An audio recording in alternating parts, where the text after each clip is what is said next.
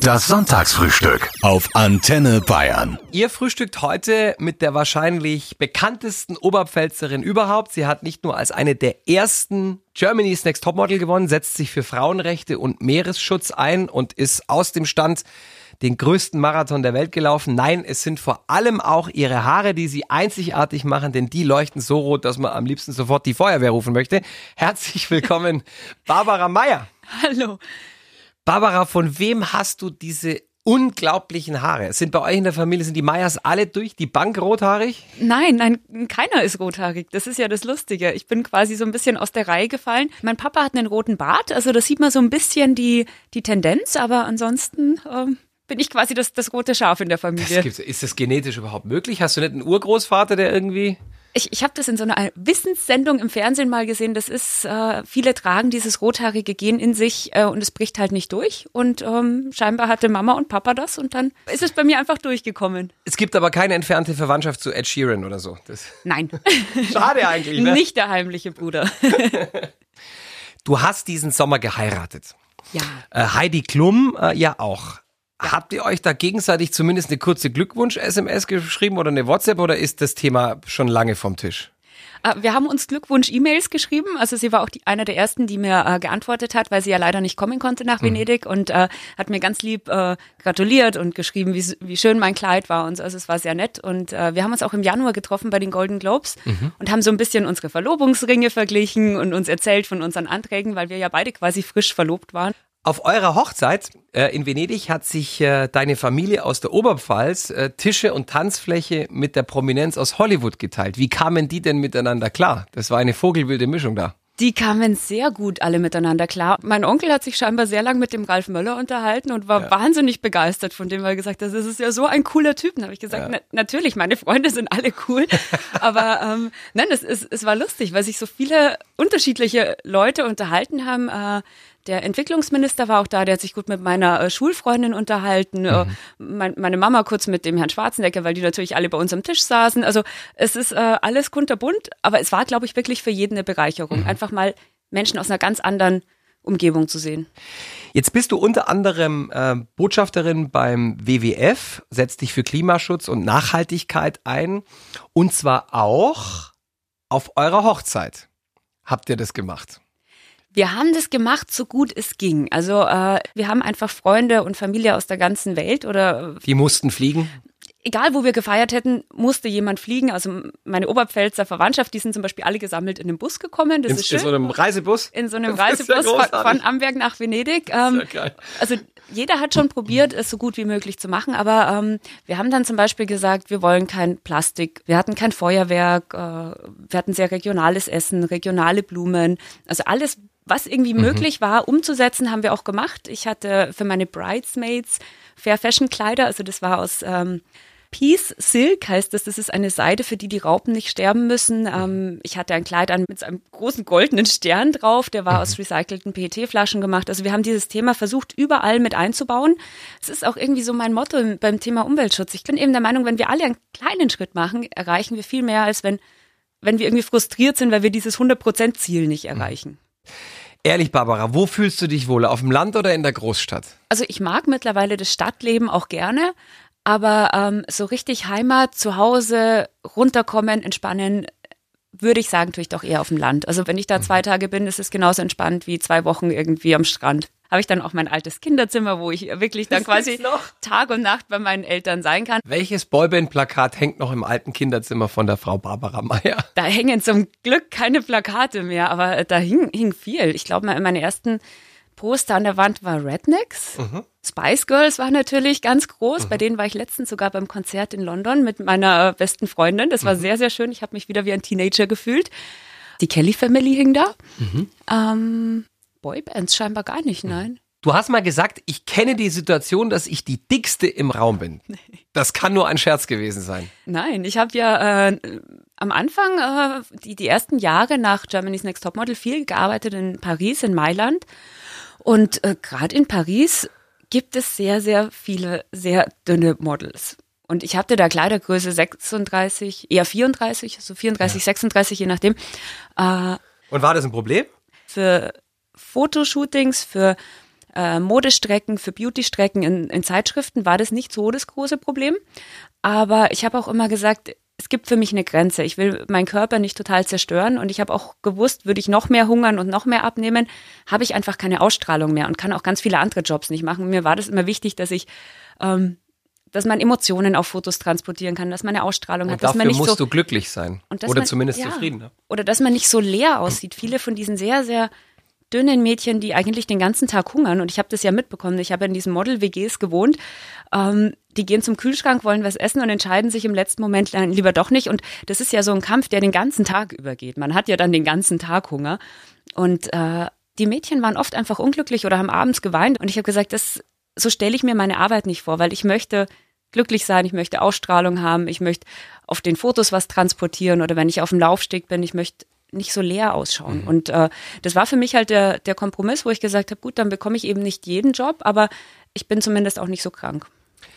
Gibt es denn überhaupt irgendeine Diät ähm, auf dieser Welt, die gesund ist und auch langfristig was bringt? Oder ist das alles totaler Humbug? Diäten, glaube ich, ist auch nicht so sinnvoll. Ich würde immer sagen, ein gesunder Lebensstil ist viel sinnvoller. Also ich habe äh, mal ein Buch geschrieben, das hieß Dein Weg zum Glücksgewicht mhm. und ich habe das ganz bewusst so genannt, weil es geht nicht drum, in irgendeine Schablone reinzupassen, sondern glücklich zu sein. Deswegen hieß es Glücksgewicht und ich glaube, jede Frau hat so ein Gewicht, wo sie sagt, das hätte ich gerne. Und äh, ich habe aber bei mir gemerkt, auch äh, durch den Marathon, den ich mal gemacht habe, dass die schönste Art abzunehmen und aber auch schön zu sein danach und nicht so abgemagert, sondern einfach schön, ist einfach durch viel Bewegung nicht so viel Zucker, nicht so viel Fertigprodukte. Das finde ich schon wichtig, aber einfach äh, viel Bewegung, weil wir sitzen einfach viel zu viel. Ähm, ich habe so Studien gelesen, dass teilweise Menschen, die Bürojobs haben, so zwölf bis 16 Stunden am Tag sitzen. Also sie sitzen im Auto, fahren bis zur Tür, dann sitzen sie am Schreibtisch, äh, dann und, sitzen sie in der Kantine. Und dann abends sitzen sie auf der Couch. Und abends auf der Couch. Und äh, das ist einfach ein Problem heutzutage. Man sagt immer so, Sitzen ist das neue Rauchen, weil durch dieses Sitzen einfach ganz viel im Körper kaputt mhm. geht. Und deswegen habe ich immer gesagt, lieber Bewegung und Sport und normal essen. Aber dein Mann ist Österreicher. Ja. Jetzt ist natürlich noch spannend zu wissen, ob du ein wenig von dem Wiener Dialekt übernommen hast. ja, es ist, es, es ist sehr lustig, weil ich hatte ja am Anfang immer so einen bayerischen Akzent. Ja. Und wie ich dann mehr ins Schauspiel gegangen bin, habe ich mit einer ähm, Logopädin und mit Sprachtherapie versucht, eine sehr hochdeutsche Sprache mir anzueignen. Und als ich auf meinem Höhepunkt war, wie ich fast komplett Hochdeutsch gesprochen habe. Kam der Wiener. Dann kam der Wiener in mein Leben und ähm, es war dann doch so, dass viele Leute mich darauf angesprochen haben. Meine Eltern zum Beispiel haben gesagt, sie hören plötzlich einen Wiener Akzent. Oder ich bin mal hier im Flughafen gelandet und bin ins Taxi eingestiegen. Und dann hat mich der Taxifahrer gefragt, woher kommen Sie gerade? Und ich habe gesagt, aus Wien. Also das waren zwei Wörter. Ich habe gesagt, aus Wien. Und er hat gesagt, ach ja, das hört man. Ich dachte, oh wie, wie kann man dann zwei Wörter in einen Akzent schon hören? Aber scheinbar habe ich das sehr schnell übernommen. Ja. Nicht, nicht unbedingt die Wörter, aber diese Satzmelodie. Naja, gut, jetzt ähm, bin ich halt das Bayerisch los, jetzt habe ich halt Wienerisch. Germany's Next Topmodel war eigentlich ja gar nicht dein Traumjob, weil du wolltest ursprünglich Programmiererin werden und wurdest dann während deines Mathematikstudiums in Regensburg quasi von der Uni weggecastet. Ähm, ähm, hilft es denn im Modelgeschäft, wenn man gut in Mathe ist? Ich finde, Mathematik hilft einem immer. Ja. Äh, und es ist äh alle Eltern da draußen lieben dich für diesen Satz. Endlich sagt mal ein junges attraktives Mädel aus dem Fernsehen, Mathematik ist super. Ich, ich, ich liebe Mathematik immer noch und das glaube ich wird sich auch nie ändern und ich bin voll und ganz davon überzeugt, dass das das beste Schulfach ist, das es gibt.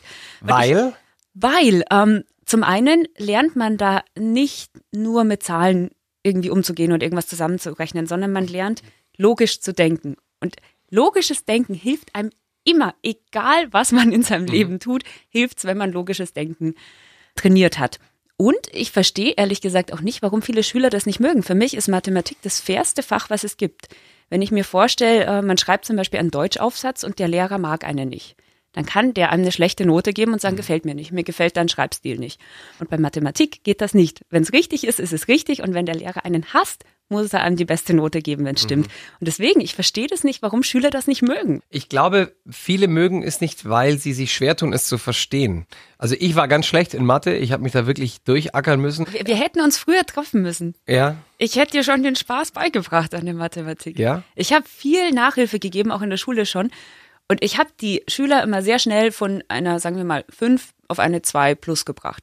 Wie groß glaubst du, wären die Chancen gestanden, deinen heutigen Mann äh, kennenzulernen, wenn du eine wunderschöne Amberger Programmiererin geworden wärst? Ja, es kommt drauf an. Ich meine, es ist man, müßig drüber zu reden, weil es ist anders gelaufen in deinem Leben. Wenn, wenn man jetzt wirklich an Schicksal glaubt, ähm, er macht ja auch viel im Finanzbereich und wenn ich jetzt in die Finanzmathematik gegangen wäre, nein, äh, ich glaube nicht, dass wir uns getroffen hätten, wahrscheinlich nicht. Aber ähm, das ist ja das Schöne, finde ich, am Leben, wenn man es nicht so vorausplanen kann. Also ich dachte ja schon mit Anfang 20, dass ich genau weiß, wie mein Leben abläuft. Da habe ich gesagt, ich mache mein Studium, dann werde ich arbeiten, dann baue ich ein Haus, dann heiraten, Kinder. Ich dachte so, ich weiß ganz genau, wie mein Leben verläuft. Und dann innerhalb von fünf Minuten bin ich angesprochen worden bei diesem Casting im Einkaufszentrum und plötzlich war mein ganzes Leben anders. Und das ist auch oft, wenn, wenn man zum Beispiel einen Abend nicht plant.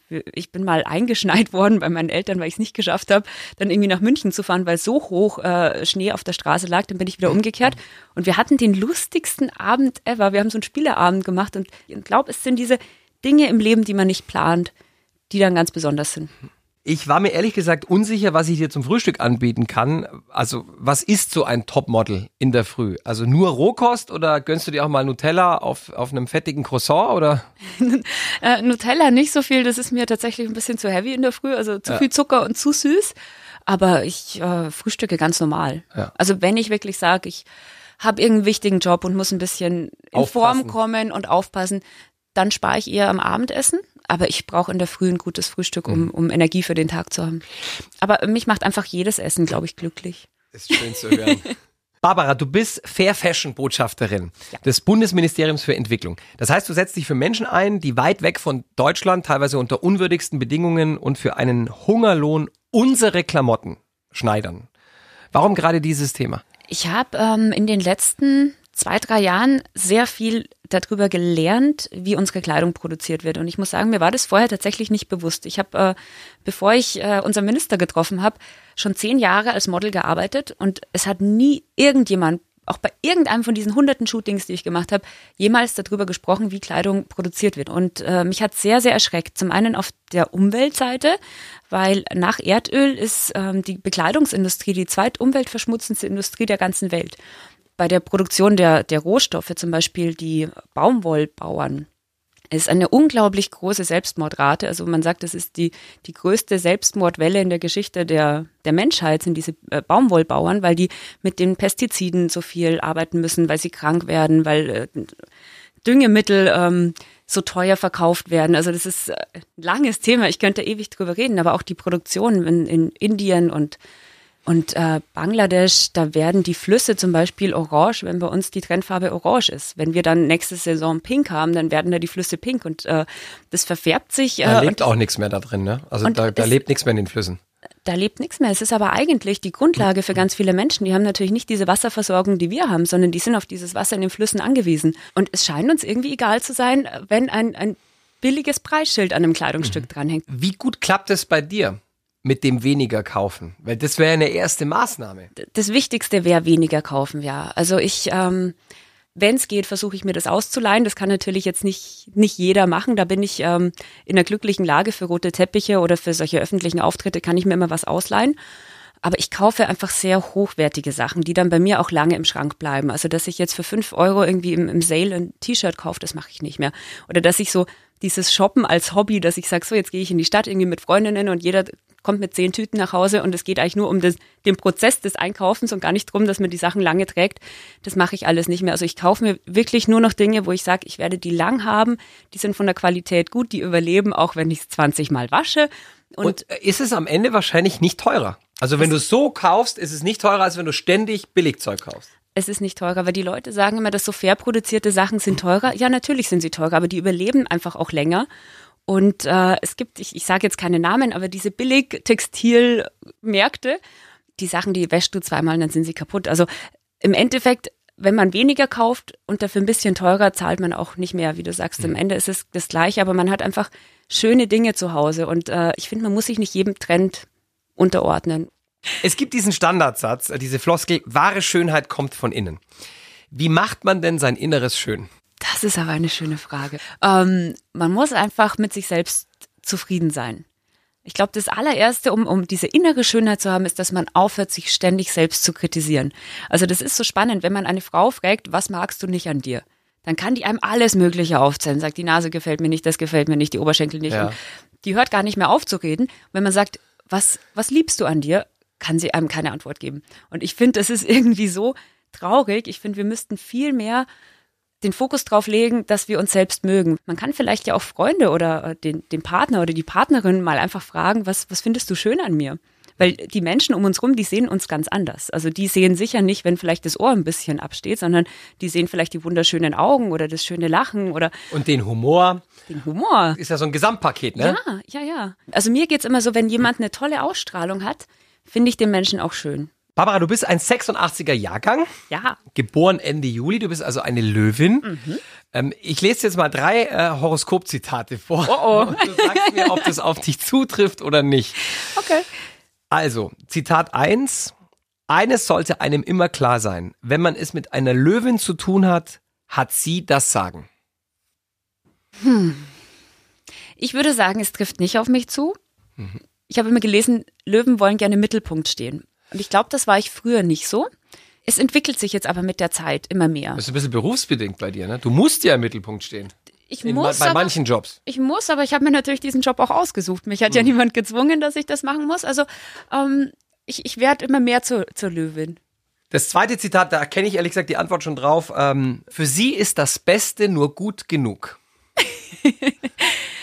ich bin äh, bei manchen Sachen selektiver geworden, zum Beispiel bei Menschen, die ich ganz eng an mich ranlasse, da sage ich, da will ich schon die wirklich haben, die wirklich toll sind. Also jetzt irgendjemand, der immer nur schlechte Laune hat oder der, wo ich sage, bei dem bin ich mir nicht sicher, der ist nicht ehrlich, den würde ich auch nicht so in meinen allerengsten Freundeskreis lassen. Also da würde ich schon sagen, mhm. das sind nur nur die Besten. Mhm.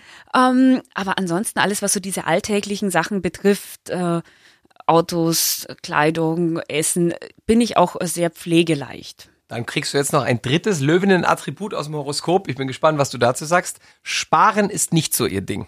Oh doch, doch, ich spare ganz gerne eigentlich. Also sagen wir so, ich bin auch nicht geizig, wenn ich jemanden ein Geschenk kaufe oder wenn ich Trinkgeld gebe. Aber jetzt für mich persönlich äh, kann ich schon auch sehr gut sparen. Mhm. Nach äh, so vielen Jahren auf roten Teppichen, und du bist ja immer noch viel unterwegs, wie viel Hausfrau steckt in dir? Ich bügle zum Beispiel gerne. Ich komme zwar nicht immer dazu, ich habe auch jemanden, der mir hilft. Gerade mein Mann hat ja sehr viel Hemden an und wenn ich mhm. auf Reisen bin, kann er ja nicht immer warten, bis ich zurückkomme zum Bügeln. ähm, aber sowas mache ich zum Beispiel einfach gerne. Ich finde es so beruhigend, weil du hast was, was vorher verknittert ist und danach ist es schön glatt. Deswegen putze ich zum Beispiel auch gern Fenster, weil sie danach irgendwie sauber sind. Man sieht so den Unterschied. Man hat ein Ergebnis. Deswegen, ich glaube, ähm, ich hätte schon die Veranlagung dazu, eine gute Hausfrau zu sein.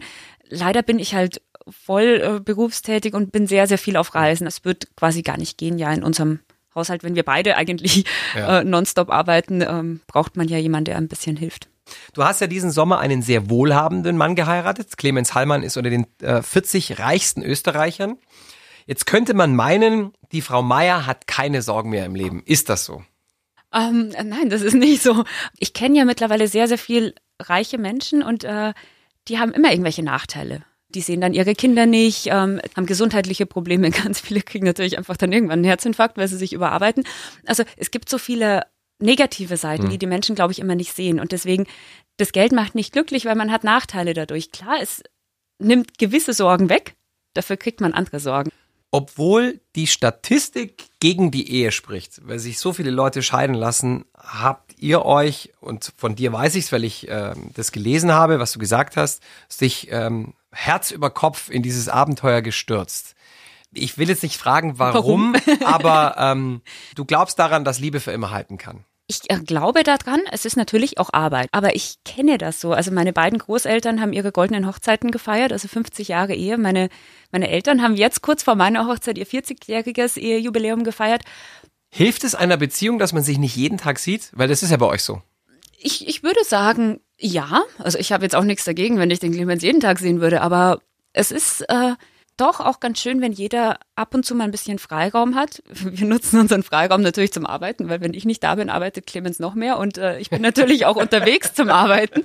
Also das ist jetzt nicht so, dass wir beide dann Party machen gehen, aber es ist schon ganz schön, wenn man den anderen auch mal vermissen kann. Aber ich könnte genauso jeden Tag zu Hause sein. Also ich glaube, da hätte ich auch kein Problem damit.